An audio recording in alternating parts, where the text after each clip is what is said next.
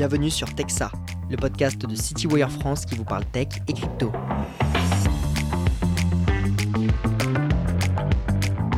Bonjour et bienvenue dans ce nouvel épisode de Texa dédié à l'intelligence artificielle. Je suis Auguste Grillon-Dumoulin, journaliste pour CityWire France.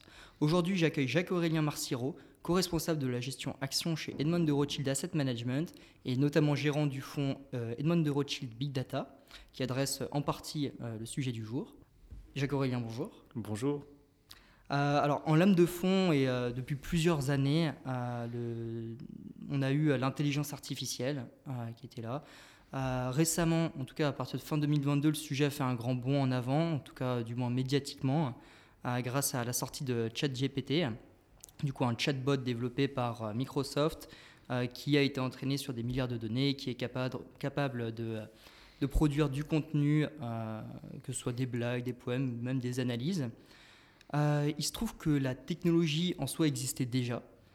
donc pour débuter un peu ce podcast, je pense qu'on peut se demander ce qui explique le succès du coup de, de ce chatbot et peut-être qu'est-ce qu'a apporté ChatGPT au, marché? C'est une bonne question pour, euh, pour commencer. Je pense que vous avez utilisé le mot juste, c'est-à-dire le mot médiatique. C'est-à-dire que ChatGPT appartient à la, nouvelle famille des LLM, dans ce qu'on appelle les Large Learning Models ou Large Language Models, qui sont quelque part une énième itération dans la façon de donner du sens aux données de masse. Donc, et ces modèles existent depuis maintenant plusieurs années, principalement euh, issus des recherches des laboratoires de Facebook et de Google. Euh, la raison pour laquelle ChatGPT a fait une entrée fracassante sur le devant de la scène et finalement éclipsé les efforts précédents chez Google et Facebook, il y a deux choses. La première, c'est la volonté de le mettre à libre disposition du public, gratuitement, euh, malgré les coûts que cela engendre, et aussi d'avoir accepté de prendre un risque, euh, notamment via les réponses qui auraient pu être données ou via les risques la propriété intellectuelle que peut-être Google ou Facebook ne voulaient pas prendre, d'où le fait que ces modèles étaient précédemment, on va dire, tenus secrets Mmh. Euh, là où ChatGPT a sensibilisé le monde, a vraiment euh, ouvert les yeux euh, sur l'état de l'art de ce qu'il était capable de faire avec ses LLM. Donc en tout cas, c'est le plus connu, mais ce n'est clairement pas le premier et ce ne sera pas le dernier. D'accord, c'était surtout un succès médiatique plutôt que technologique, on peut en soi. Exactement, et ce qu'on peut, ce qu'on peut dire, c'est qu'un des effets vraiment saisissants, c'est que le nombre de développeurs et nombre d'utilisateurs, parce qu'on parle de dizaines, voire de centaines de millions d'utilisateurs, aujourd'hui cherche activement à utiliser ces modèles et à les appliquer au sein de l'économie. Donc jamais un mm. nouvel outil euh, a été aussi rapidement, on va dire, euh, euh, testé, on va dire, pour être mis en application. Donc vraiment, on peut dire que le, monde s'est saisi de ChatGPT en un temps record. Ouais, justement. mais on, justement, l'intelligence artificielle, ça ne se limite pas seulement à, ChatGPT. Je le disais, c'est un, un, sujet qui est présent déjà depuis de, de nombreuses années vous, justement, vous adressez ce, sujet déjà à travers de votre fonds. Euh, comment est-ce que vous définiriez peut-être euh, aujourd'hui l'intelligence artificielle? Qu'est-ce que ça représente euh, aujourd'hui? Est-ce que c'est bien plus que, des chatbots, j'imagine? Alors c'est bien plus que, que, des chatbots et les cas d'usage sont très nombreux. Je pense que aujourd'hui il faut garder à l'esprit que tous les modèles dont on parle, donc des itérations successives, sont de plus en plus précis, entraînés sur des bases de données de plus en plus complexes, avec de plus en plus de paramètres. Euh, mais il ne reste jamais que des outils qui se basent sur l'état de l'art en matière de connaissances et sur des données statiques pour prendre des décisions. Mmh. Donc on est quand même encore très très très très très très loin, pardon pour cette euh, très longue phrase, euh, de modèles capables de, de surprendre l'humanité, de la mettre en danger. Donc on peut faire des projections, et c'est-à-dire le fort de l'être humain, c'est d'être capable de se projeter dans l'avenir et de faire preuve de créativité, d'anticipation, ce que ces modèles aujourd'hui ne savent absolument pas faire. D'accord. Oui, est-ce que pour l'instant, s'ils se basent seulement sur des données passées, par exemple, c'était la première version de ChatGPT qui s'arrêtait euh, sur les données en 2021, je crois, que juste comme ça. Donc, euh, on a encore euh, l'avenir devant nous, on va dire. du coup, maintenant, si on rentre un peu dans notre champ enfin, de connaissances à nous, la finance, quelle utilisation aujourd'hui est faite dans le milieu financier de, de l'intelligence artificielle? Est-ce que c'est seulement sur euh, de, la gestion, de la, performance ou euh, où est-ce qu'on retrouve ça? Alors aujourd'hui, euh, les algorithmes sont présents en finance depuis très longtemps. Mmh. et le secteur financier, si, on se place d'un point de vue budget informatique, aujourd'hui, il faut bien avoir en tête que le secteur qui dépense le plus en, IT, donc en informatique, c'est la, verticale financière. Ce sont les banques, les assureurs qui investissent et le font depuis des années pour moderniser leur activité. Donc les algorithmes sont déjà là, les algorithmes de machine learning sont déjà largement utilisés en gestion ou pour automatiser des tâches. La nouveauté que ChatGPT va apporter, c'est la capacité à comprendre on va dire, des, requêtes effectuées euh, avec euh, de simples phrases et quelque part rend accessible ces modèles euh, à une plus grande partie de la population. Mmh. Et cette capacité finalement à comprendre le langage humain, à comprendre le sens des choses, en tout cas, et à le résumer de manière assez, assez efficace, le rend applicable pour de nouveaux champs, que ce soit écrire des comptes rendus, parce qu'aujourd'hui, ChatGPT est quand même utilisé à 90% pour écrire des comptes rendus, ce qui peut faire gagner du temps. Y a des véritables usages. Mais on va dire que c'est plutôt, ça ouvre de nouveaux cas d'usage euh, au sein de la finance, euh, là où on va dire il y a déjà euh, beaucoup d'outils qui sont en service qui sont très pertinents aussi. Ouais, ces outils, je pense, on pense surtout à tout ce qui est gestion quantitative, un peu quand on parle d'intelligence artificielle, justement, qui c'est un peu ce sujet-là. Alors oui, oui, il y, a ça clairement. si on prend par exemple l'analyse de, de, transcript ou voilà, de compte rendu de publication trimestrielle, euh, il y avait déjà des systèmes d'analyse par mots-clés, il y avait déjà des systèmes de NLP qui fonctionnaient euh, plutôt bien. Là, on est un cran au-dessus en termes de compréhension finalement du contexte des propos qui vont être tenus par, euh, par, les, par les dirigeants lors de ces, de ces conférences téléphoniques. Donc c'est une énième itération. Est-ce qu'aujourd'hui on peut parler de révolution pour la finance? Je ne pense pas d'un point de vue investissement. Par contre, d'un point de vue opération et automatisation, il y a énormément de choses qui vont être possibles. Et mmh. là où parfois, quand une innovation sort d'un laboratoire, il faut attendre 5 à 10 ans pour voir les effets. Je crois dans le cadre de ChatGPT et des LLM, donc des Large Learning Models, euh, on va voir les effets plutôt à 24-36 mois que euh, à, horizon 5 à 10 ans. D'accord. Et on peut penser, enfin, ça s'utilise déjà justement pour tout ce qui est euh, sélection, analyse de titres, sélection de fonds, des choses comme ça Je ne pense pas qu'aujourd'hui ce soit, ce soit encore appliqué pour plusieurs raisons. la première, c'est que c'est quand même très récent. Et mm. les grandes entreprises d'investissement mettre quand même du temps à se mettre en branle et à quelque part mettre en place de nouveaux outils. Donc je pense qu'aujourd'hui on est plus en, pilote, en phase de R&D. D'accord. Euh, il faut aussi rajouter un sujet, c'est que si vous posez deux fois la même question euh, à ChatGPT aujourd'hui, vous n'avez pas la même réponse. Euh, ChatGPT n'a aucun problème à vous donner une réponse fausse euh, avec aplomb. Euh, ce qui est un problème dans un secteur comme le nôtre qui est régulé, sur lequel la précision de ce qu'on écrit est extrêmement importante. Donc aujourd'hui, si je devais résumer l'usage de ChatGPT tel que, tel que je, je le conçois, c'est plutôt pour du fast prototyping. Donc aujourd'hui, on le fait pour accélérer des tâches qui vont rester in fine à la main d'un humain. Mais peut-être que si ça peut avancer 30 à 40% euh, de la tâche, c'est déjà un vrai gain de productivité. Donc en ça, je pense que ce sera un outil euh, de productivité euh, qui, qui, va fera ses preuves, mais je ne le vois pas, on va dire, aujourd'hui en production, parce qu'il y a des risques, il y a ces problèmes voilà, que j'ai évoqués de, réplicabilité, euh, de cohérence et de tolérance aux, résultats erronés. Je vois.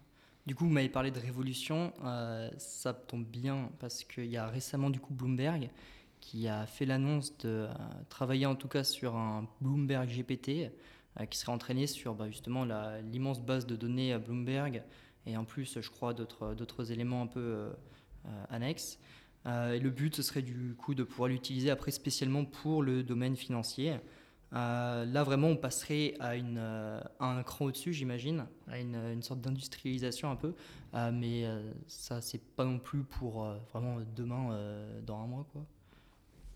Alors, je ne veux pas présager de la vitesse d'exécution de, nos, confrères de Bloomberg. Ce qui, ce qui est sûr, c'est que ça va, prendre, ça va prendre un petit peu de temps, mais la, direction, c'est la bonne. C'est-à-dire qu'aujourd'hui, les modèles dont on parle beaucoup et qui font la une de l'actualité, qui sont, on va dire, des modèles, on va dire, de type fondation, donc entraînés sur l'ensemble des données du web, euh, seront quelque part limités dans leur usage, puisque finalement, c'est des modèles généralistes. Là où la valeur ajoutée va venir, c'est quand on va être capable de faire des modèles entraînés sur des données verticalisées, donc c'est-à-dire qui, correspondent à un domaine d'activité spécifique, la finance, l'industrie, l'énergie ou autre. Et, et c'est là où quelque part la valeur va être, mais quelque part ces modèles sont entraînés sur des jeux de données qui ne sont pas ouverts au grand public. Là où ChatGPT, euh, via OpenAI, est entraîné sur des données grand public. Donc clairement, je pense que la, deuxième étape euh, ou le deuxième étage de la fusée, c'est vraiment d'appliquer ces modèles au sein des différentes industries. Et c'est vrai que Bloomberg, à cet égard, est bien positionné pour le faire. Aujourd'hui, il n'y a pas, euh, on va dire, euh, une heure qui passe sans qu'une nouvelle entreprise annonce intégrer euh, un LLM dans son activité, que ce soit ChatGPT ou, d'autres, d'autres qui existent. Et je pense qu'il ne faut, faut pas oublier de rappeler qu'il y a beaucoup d'autres modèles qui existent. et qui ne sont pas moins performants. Donc la concurrence sera rude, contrairement à ce qu'on peut, à ce qu'on peut imaginer, à ce qu'on peut imaginer aujourd'hui. Donc on a vraiment ce, voilà, ces annonces qui se multiplient. si je veux être critique une minute, je dirais que aujourd'hui c'est aussi de bon ton de faire une annonce. Euh, puisqu'on est quand même dans une société de l'immédiateté, euh, du sensationnalisme. Donc, euh, les sociétés ont, un impératif de se montrer dans le coup. Donc, même des acteurs qui n'y croient pas vont vous annoncer qu'ils vont déployer ChatGPT puisque ça mange pas de pain et que quelque part, ça leur donne un, peu de visibilité médiatique et ça donne l'impression qu'ils sont dans l'air du temps. Mais ça me rappelle, à certains égards, à toute proportion gardée, le métaverse. C'est-à-dire que toutes les entreprises avaient leur annonce de leur initiative dans le métaverse. Aujourd'hui, elles ont mis ça sous, sous le tapis. Alors peut-être que ça reviendra, mais on voit que quand le, quand le, le tempo médiatique est là, on va dire la hype, hein, donc euh, euh, le, le, buzz est, présent. Aujourd'hui, les entreprises préfèrent largement euh, essayer de s'y associer plutôt que de dire nous on pense que c'est trop tôt, ça va prendre plus de temps. Donc c'est vrai qu'aujourd'hui, sur toutes ces technologies, ceux qu'on n'entend pas vraiment, c'est les sceptiques. D'accord, ouais. Mais enfin, toute proportion gardée aussi, ça peut faire penser à la bulle Internet où il fallait mettre juste Internet dans, dans son nom pour attirer du monde, j'imagine. Mais pour revenir peut-être sur le, sujet là des, données, c'est les données propriétaires du coup euh, qui, sont importantes. Et à ce niveau-là, il y a seulement quelques entreprises du coup qui ont euh, la main dessus et qui peuvent vraiment en gros développer et faire avancer les choses un peu sur, sur le thème. Mm. Alors justement, là-dessus, j'ai envie de revenir parce que vous avez évoqué le terme bulle. Mm. Et il y a un point que je veux, que je veux faire avec conviction, c'est de dire que finalement aujourd'hui on sait, on sait peu de choses sur la façon dont technologiquement euh, tout ça va se dérouler. C'est-à-dire que si vous regardez aujourd'hui boursièrement, vous avez l'impression que Nvidia a gagné dans tout ce qui est processeur graphique pour entraîner tous ces modèles et que Microsoft est très bien positionné puisque quelque part ils ont une sorte d'alliance avec OpenAI même s'ils n'ont aucune exclusivité sur l'algorithme. Euh, la réalité, c'est qu'aujourd'hui, il existe beaucoup d'algorithmes qui sont des alternatives parfois gratuites à ChatGPT, euh, que la différenciation entre ces algorithmes euh, parfois est assez ténue hmm. euh, et qu'elle va l'être de plus en plus dans le temps, notamment pour ces modèles, on va dire, larges, fondationnels, et que donc, quelque part, à un moment, pour arriver à un moment où la valeur n'est plus vraiment du côté de l'algorithme. Donc, pour le dire différemment, si aujourd'hui on me proposait d'investir dans OpenAI, je ne suis pas sûr que je le ferai. Non pas que je ne pense pas que les, équipes d'OpenAI ne soient, pas compétentes, je pense juste que je ne suis pas sûr que ce soit là que la valeur se trouve vraiment à moyen terme. Euh, je m'explique. Il y a à peu près 10 ans, quand il y avait des, concours entre les différents grands laboratoires d'intelligence artificielle sur, par exemple, est-ce que votre algorithme est capable de reconnaître un chat euh, sur une centaine d'images? Eh bien, celui qui avait l'algorithme qui réussissait avec 90% de, de, taux de bonne réponse, euh, éclipser celui qui avait 70% de taux de bonne réponse. Parce que là, on se disait, bon, 90% ça peut être utile, 70%, il y a trop de déchets. Aujourd'hui, ces mêmes modèles, on va dire, euh, le meilleur est peut-être maintenant à 98,9 et le plus mauvais va être à 97,8. Hmm. Donc on est vraiment sur une différence qui est ténue et qui dit que finalement, vous pouvez utiliser l'un ou l'autre, ça ne change pas. Même chose, si vous prenez, aujourd'hui, vous comparez Midjourney, tout ce qui est génération d'images, avec DALI et avec Firefly d'Adobe, trois algorithmes donc de LLM de génération d'images concrètement, il y a des différences. Ah, on peut dire que Midjourney est meilleur. Mais est-ce que dans six mois, dans un an, surtout le rythme où vont les choses, ils ne seront pas à peu près tous équivalents, puisqu'ils seront tous entraînés sur des jeux de données tellement larges et à peu près les mêmes, bah, qu'ils seront indifférenciés? Oui, donc est-ce que c'est -ce là que la valeur ajoutée sera? Pas forcément. Mm. Donc je reviens à mon point de départ qui était de dire, euh, de dire là où la différence se fera, ce sera sur les données. Si vous avez un modèle qui est entraîné sur des données qui sont propriétaires, différenciées à l'échelle, Là, vous avez quelque chose que les autres n'auront jamais et qui peut créer beaucoup de valeur. D'où euh, la conviction que, voilà, on dit toujours que pendant la ruée vers l'or, c'est les vendeurs de pelles qui se sont enrichis. Euh, je ne suis pas sûr que ce soit le cas cette fois-ci parce que là, euh, des vendeurs de pelles, il commence à en avoir beaucoup. par contre, des mines d'or, il n'y en a pas tant que ça. Hmm. Justement, en parlant de vendeurs de pelles, j'avais vu une analyse d'une autre société de gestion qui disait que si on, il y avait beaucoup du coup d'innovation dans le secteur, ça pouvait être compliqué de dénicher vraiment la pépite et que certains préféraient du coup justement se focaliser sur des vendeurs de pelles et eux par vendeurs de pelles ils entendaient justement des entreprises comme Nvidia euh, qui produisent des puces ou euh, des entreprises qui justement utilisent enfin fournissent des tous ceux qui sont dans les data centers ou des choses comme ça. Est-ce que la valeur aussi du coup ça va ricocher peut-être un peu sur, euh, sur ces entreprises là Alors oui, c'est sûr que plus vous avez besoin de puissance de calcul, plus quelque part ça poussera la demande pour les processeurs graphiques comme ceux de Nvidia et sur finalement toute l'infrastructure adjacente qui est en place dans les data centers. Aujourd'hui, la grande incertitude, et c'est une incertitude de taille, c'est est-ce qu'on a besoin de processeurs graphiques euh, tout le temps ou pas? Hmm. euh, Vous entendrez par exemple certains dirigeants comme euh, le, fondateur de Mediatek, qui est un géant taïwanais de, des puces que vous trouvez dans vos smartphones pour justement faire tourner ces, ces machines qui nous accompagnent au quotidien. Il vous dira, je peux faire tourner des LLM, donc ces, ces modèles à grande échelle, sur une puce de smartphone. Je ne ferai pas tourner ChatGPT, mais je peux faire tourner des modèles équivalents, beaucoup moins énergivores. Hmm. Euh, donc si on arrive sur des modèles beaucoup plus, on va dire, efficients, qui tournent sur, euh, sur des, puces beaucoup moins puissantes que des GPU, bah, l'investissement et donc les cours de bourse seront, euh, bah, voilà, seront réorganisés en conséquence. Donc aujourd'hui, il y a une très très grande incertitude et bien malin celui qui peut dire qui va gagner du côté des, des fournisseurs d'équipements. En tout cas, ce qui est sûr, c'est que ça va pousser la demande pour les data centers au sens large et qu'NVIDIA est un peu mieux positionné que les autres, ça c'est clair. Du coup, pour les fournisseurs d'équipements, c'est pas vraiment clair. Mais si on revient un peu à la question que j'avais posée euh, tout à l'heure sur euh, les, ceux qui vont en tout cas en profiter, euh, on va dire, dans, ceux qui développent vraiment les intelligences artificielles, c'est comme vous le dites depuis le début, en tout cas ceux qui ont des bases de données propriétaires et qui peuvent puiser dedans et des bases de données surtout différenciantes. Exactement. Et donc pour nous, la donnée reste l'actif le plus stratégique encore plus aujourd'hui qu'hier.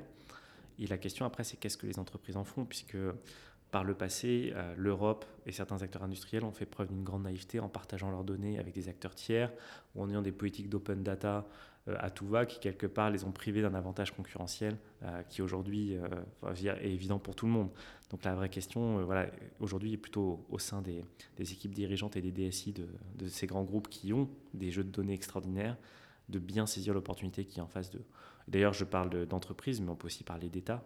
Euh, je pense qu'il y a énormément de choses à faire de ce côté-là. Il faut bien sûr le faire toujours euh, avec le respect, on va dire, euh, des personnes et, des, et des, juridictions, non, des, du, du, cadre légal. Ouais. Du coup, si on prend peut-être un point de vue maintenant un peu plus global, un peu plus haut, euh, si on se réfère un peu à la, théorie économique, euh, on apprend que les marchés sont euh, efficients. Quand les marchés sont efficients, on se repose en tout cas sur des hypothèses qui disent que l'agent économique, lui, est capable d'intégrer toutes les informations, de tout agréger, de tout digérer. ce qui aujourd'hui, en vrai, pour un humain, est très compliqué, évidemment, d'autant qu'on a des biais. Est-ce que du coup, vous, dans, euh, je ne sais pas si vous avez déjà réfléchi au, sujet, mais est-ce que l'IA ne pourrait pas représenter du coup cet agent un peu économique parfait et euh, justement être euh, plus efficient à terme qu'un humain? Après, toutes les questions que ça pose de, remplacement et autres. Alors si, si on se positionne, comme vous le dites, dans le cadre des marchés financiers, la grande difficulté des marchés financiers, c'est que finalement, on est dans un cadre qu'on appellera non stationnaire. C'est-à-dire que le passé ne préjuge pas vraiment du futur. À savoir que finalement, quand bien même vous entraîneriez euh, un modèle sur euh, toutes les données économiques euh, du monde depuis l'Antiquité, bah, ça ne vous dira rien du fait que justement, qu'est-ce que ChatGPT va changer hmm. à la donne économique. Et là, quelque part, vous êtes sur un territoire qui est, qui est une terra incognita, donc vous êtes obligé de formuler des hypothèses, de vous projeter dans l'avenir, ce que la machine aujourd'hui est incapable de faire elle peut vous dire ce qui s'est passé dans le passé et par rapport à ce qui s'est passé dans le passé, vous dire ce qui est le plus probable qui se passe. Sauf qu'en fait, euh, bah, il y a 30 ans, il y avait encore l'Union, enfin 40 ans, il y avait encore l'Union soviétique. Euh, il y a 40 ans, il n'y avait pas Internet. Il y a 6 mois, il n'y avait pas encore ChatGPT. Donc, on est, on va dire, en perpétuelle évolution, ce qui veut dire que pour prédire l'avenir, on est toujours aussi démunis, même si euh, ChatGPT peut nous aider en nous synthétisant et nous expliquant ce qui s'est passé par le passé et en quelque part en servant de conseiller peut-être euh, et un conseiller qui sera très utile, mais qui restera jamais qu'un conseiller. D'accord. Justement, ma, prochaine question, c'était un peu comment garder la main sur son métier quand on a euh, du coup une intelligence artificielle qui peut euh, justement faire synthétiser tout d'une très bonne façon. ce qui compte, ça va être vraiment cette, cette prospection dont sont capables justement les gérants, conseillers et autres. Alors, je vais peut-être pas vous répondre sur la finance, mais je vais prendre un exemple qui, est, qui va parler à tout le monde, c'est celui des illustrateurs. Ok. Aujourd'hui, quand on voit la qualité des IA pour faire des illustrations, euh, que ce soit celles que j'ai évoquées précédemment, on peut se dire que bah, beaucoup d'illustrateurs vont, vont, perdre leur boulot. Mm. la réalité, c'est que pour avoir le niveau d'expertise, pour arriver à demander exactement ce qu'on veut à l'IA pour que l'image soit parfaitement celle dont on a besoin dans un cadre professionnel, euh, ça reste compliqué. Il faut quand même y passer du temps. Euh, donc, est-ce que quelque part, la façon dont ça va se goupiller, c'est l'artiste illustrateur sera capable d'aller voir son client et lui fournir en l'espace de 20 minutes 30 planches, on va dire, pour que le client saisisse exactement ce qui lui convient. Donc gagner beaucoup de temps sur la partie définition du besoin grâce à cet outil. Et une fois que le besoin est bien identifié, en s'inspirant de ce que l'IA a généré, l'illustrateur va faire exactement ce que le client veut. Donc quelque part, le client va gagner en satisfaction, l'illustrateur va gagner en rapidité, euh, tout le monde y gagne. Mais la question, c'est si vous allez me dire, mais du coup, si l'illustrateur il est plus rapide, plus efficace, on a peut-être besoin d'un peu moins d'illustrateurs. Peut-être. Hmm. Euh, donc là, on est dans un, un peu l'histoire se répète, c'est-à-dire qu'il y a ceux qui vont saisir la technologie pour s'en servir, ceux qui vont la refuser en bloc. Euh, mm-hmm. clairement, je, pense que ça serait, ça serait une mauvaise chose de la, refuser tout en bloc. Donc on voit qu'il y aura des gains de productivité et que ça sera une aide puisque euh, typiquement l'image ne sera jamais parfaite. Donc il y aura toujours besoin d'une intervention, moins. Euh, donc voilà, gain de productivité, mais toujours une intervention humaine. Et derrière, la question, c'est qu'est-ce qu'on fait avec ce surcroît de temps qu'on a gagné? Ouais, c'est vrai, grande question coup, voir vraiment la, chose comme un remplaçant et non un, enfin un, complément et non un remplaçant du coup. Euh, peut-être géographiquement aujourd'hui, par rapport justement à tout ce qui est intelligence artificielle, euh, l'innovation elle se situe où? C'est principalement euh, aux États-Unis, j'imagine? Alors c'est une, une, très bonne question. Vous, vous, vous me l'auriez demandé il y a trois ans, je vous aurais dit que la Chine était la mieux placée de par son attitude beaucoup plus on va dire, laxiste sur le respect des données personnelles.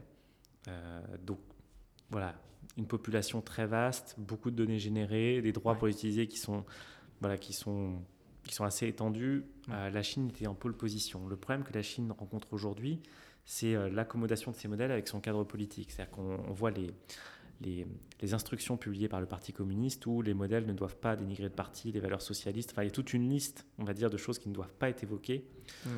mais qui nécessitent du coup de transformer les modèles pour qu'ils s'accommodent de ça, ce qui est extrêmement difficile. Donc on voit que la, Chine patine un peu euh, à cause de ces restrictions qu'elle s'impose de par son régime politique. Euh, L'Europe est, plutôt en retard là-dessus, même s'il y a des initiatives notamment françaises en, la matière. Donc le centre, c'est quand même les États-Unis, euh, comme souvent en technologie, et d'autant plus que ces modèles bénéficient du fait qu'aujourd'hui, tous ces modèles sont anglophones. Mm. le chat GPT français n'existe pas. Le chat GPT chinois n'existe pas.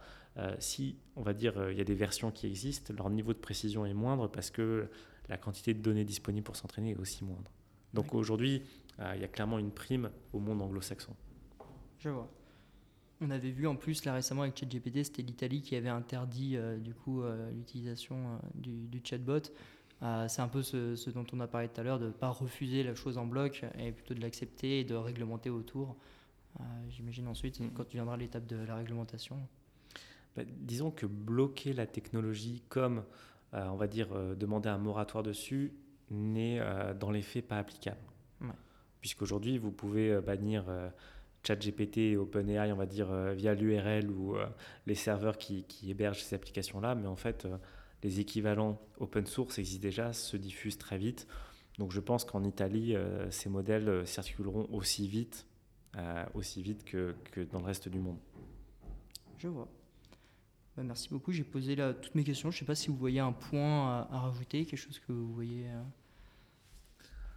Euh. Euh, peut-être, peut plusieurs choses si on, si on quitte vraiment la sphère financière et, le court terme. Il y, a, il, y a, deux sujets qui sont passionnants, mais on pourrait passer des heures. C'est évidemment mm. les gains de productivité, qu'est-ce que ça va faire sur le marché de l'emploi? je pense que là-dessus, là-dessus voilà, il y, a, il y, a, plein de sujets. Je pense qu'il y a deux choses. Euh, quand, on, quand on pense à l'invention du, du conteneur, euh, donc vous voyez tous ces bateaux chargés de conteneurs, bah, il faut dire qu'avant l'invention des conteneurs, euh, il y avait un métier qui s'appelait débardeur. Donc, ce n'était pas un t-shirt, hein, c'était des gens qui vivaient le long des côtes. Et quand un bateau arrivait, et comme les bateaux étaient chargés en vrac, bah, pour décharger, c'était extrêmement compliqué, il fallait des humains. Et l'invention du conteneur a mis au chômage des millions de personnes à travers le monde. Mais on a retrouvé du boulot pour tout le monde. Mais ça a pris du temps. Euh, le problème avec ChatGPT, c'est qu'il va, y avoir une période de transition qui sera plus rapide grâce aux gains de productivité, d'où l'importance de la formation, d'où l'importance d'accompagner ces changements. Aujourd'hui, il faudra, je pense qu'il y aura besoin de politiques volontaristes pour que ce soit des, gains pour l'ensemble de la société et non pas juste pour une élite qui, quelque part, commercialise les outils euh, ou on va dire à les donner pour en faire usage. Donc il y a une question de la démocratisation et de comment euh, on en fait quelque chose de, bénéfique euh, pour tous. Et puis cette question aussi sur l'éducation, de dire finalement qu'est-ce qu'il est important d'apprendre aujourd'hui? C'est-à-dire que nos, parents et nos grands-parents ont grandi, on va dire certains en apprenant le dictionnaire ou l'encyclopédie. nous, on, était déjà un peu plus loin de ça, puisqu'on avait déjà Wikipédia, il y avait Internet, donc le savoir était accessible. Maintenant, on est sur des systèmes qui sont capables de faire euh, des tâches euh, cognitives qui sont quand même assez avancées. Donc, euh, que doit-on apprendre? Sachant qu'il y aura toujours besoin de chercheurs, il y a toujours besoin de découvrir, il y aura toujours besoin de travailler ensemble, de se concerter, de communiquer. Donc, on voit que finalement, ce qu'on devrait apprendre à l'école est peut-être un peu différent de ce qu'on a appris les 15 ou 20 dernières années pour justement tirer le meilleur parti de ces outils et, et, et, aller de l'avant. Je vois. du coup, accompagner les changements qui va devenir vraiment essentiel par la suite. Exactement. Ben, merci beaucoup pour euh, ces échanges, euh, cet échange très éclairant. Ben, merci Auguste. Et je vous dis merci à tous aussi euh, pour votre écoute et rendez-vous dans un prochain épisode.